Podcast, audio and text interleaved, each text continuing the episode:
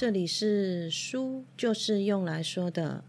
我是绿色的橘子，很高兴可以跟你共度接下来轻松愉快的这一段时光。俗话说：“知错能改，善莫大焉。”人的趋利避害的本性，会让我们在意识到自己犯错的时候，及时改正过来。说一句更直白的，就算是坚决不改，也会知道自己为何失败，死的明白。但是有一种错误，是我们根本就不知道自己犯了错。我相信每一个人或多或少都有这种不知道自己错了的错误，其实很可怕。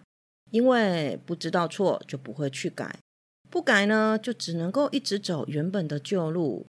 我还记得我有一个朋友曾经很无奈的跟我说过，他的生长环境支离破碎，所以没有人跟他说过偷钱是不对的。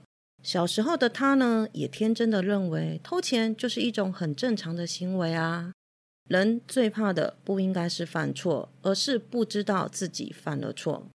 我朋友的例子是社会规范，很容易就找到错误点，但是有一些认知偏差的思考逻辑，我们就比较难发觉。今天我们就一起来说一说，有什么错误是我们比较难意识到的。我记得有一阵子我迷恋上了烘焙，于是呢，我就想要自己烤一条吐司，大张旗鼓的买了器具和原料之后呢。就开始在 YouTube 上面看了大量相关的烘焙影片，越看越有信心，有信心到我都开始在想说：哦，烤好了，我要送给谁？谁会大力称赞我？开始动手做了之后呢，光光就第一个揉面的步骤，就让我吃到了苦头。影片里面揉到光滑后开始摔打，然后再用洗衣服的方式揉到面团延展呈现手套膜这个步骤，在影片看起来是这么的轻松和简单，但是实际操作的时候，我是揉到满身汗，手都快废了，还是无法有手套膜啊。反正最后出来的成品就是一条无比扎实、可以打死人的石头吐司。别说是送人了，自己吃都嫌弃呢。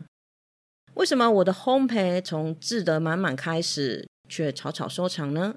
这是因为流畅效应在作怪。当我们看到某件事情看起来进行的很顺畅，我们就会低估它的难度和风险，引发过度自信。流畅效应会以习得技能的假象方式，悄悄的进驻在我们的心中。就像我的自制吐司失败，就是很好的例子。我们见到某人不费吹灰之力的做了某件难事，就会有自己也没问题的幻觉。看到看似流畅熟练的成果，也会相信那个成果的过程一定是流畅简单的。就像是当你读到了一本容易理解的书，你八成会认为写那本书并不难。看到了 BLACKPINK 的 MV 时候，你也会认为跳上一段很容易。这种思考偏差会让我们过度自信，忽略可能的挫折和失败。流畅效应不仅仅只限于技能类，也会在知识范畴中发生。日常生活里，拉链是我们每一天都会接触到的物品。但如果你问说，你知道拉链运作的原理吗？大部分的人都会以为自己知道，但真的请他解释时，才发觉自己一无所知。这样的例子不只有拉链，相同的现象也会在生活其他的事项里面发生。例如，原子笔为何可以流畅的书写？人们对于实际确知和自以为知道的知识落差很大，这就是所谓知识的假象。说一个我亲身的经历好了。很多年前，我第一次日本自助行的时候，那个时候我看了很多布洛克的文章来做功课，也觉得呢自己真的做足了准备。可是行程才进展到第二天的一早，我就遇到了问题。布洛克分享到某一个景点的方式是在 A 车站的四号出口左转就是了。但是日本很多车站都是三四条路线连接在一起，出入口少说也有十个以上，更可能彼此之间根本都不相连，所以根本找不到所谓的那个四号出口在哪里啊！最后只好随便找一个出口出站，结果面对的是连东南西北都搞不清楚。终于找到那个景点的时候，已经过去一个小时了。自己认为自己已经很了解那个车站，万无一失。其实做的功课只是该车站当中的冰山一角而不自知。所以真正糟糕的不是无知，而是自我感觉良好。知识的假象也容易让我们将他人的知识据为己有，因为他人宣称知悉某讯息这个事实。会传达给我们一种仿佛自己也清楚这项讯息的感觉，尤其是深受大众信赖的人，我们一般很少去求证这个讯息的正确性。这样负面的影响，让你以为你比实际的状况更有知识外，还可能把假知识当成实情到处散播，最终造成难以改正的结果。知识的假象会营造出一种似乎有点道理的感觉，让我们不会去思考和求证背后的论点是否具备逻辑。就像是皮肤上小而粗糙，我们称为病毒疣的赘生物，有人说用纸胶带来清除它的效果会比冷冻治疗的效果好。乍听之下很像很可笑，但是若解释说疣是病毒引起的。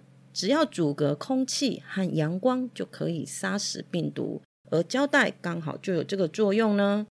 从原本的置之一笑到得到解释后，仿佛用胶带治疗疣的可能性就提高了，似乎有道理，延伸出很多政治和社会的新诉求，像是课征二氧化碳税、生三胎补助、大众运输补助等等。热心的国民将他们关注的公共事务公诸于社会，但他们不一定能够清楚的说明自己的原因或诉求的内容。经常只要觉得似乎有点道理，就提出要求。尽管出发点是为了投入重要的社会福祉，但因为笨拙的论点，往往让他们沦为被批评者。而数位世界更是知识假象的温床。人们透过网络轻松的跨越国界，和志同道合者连接，在网络或论坛里面推销自己的意见，而背后的事实理解却未曾接受检验。人们只是不断的在讲述着各种概念，但是这些概念的确切指向为何，整体运作又如何，却不再说明。我们忽略了概念只是单纯的形容某一个事物。并无法详细的将来龙去脉阐述清楚，再加上社交软件惯用的简短新闻、关键标题或者是标签话题这种沟通形式，更是助长了发展趋势。所以，我们把精力放在发文、按赞和转贴上，至于分析论点这样的独立思考，变得一点都不重要。身处在缺少解释分析的氛围下，也让我们快速的相信自己的意见是唯一的正解，自以为能详细说明为何这么想，可事实上这都是假象。我们认为自己的观点是源于自己的大脑，但事实上是受他人的诱导的。谢谢你今天的收听，你的追踪是我成长的养分，动动手指，让我可以慢慢的长大。希望今天的内容可以给你一点点新的想法。我们下次见，拜拜。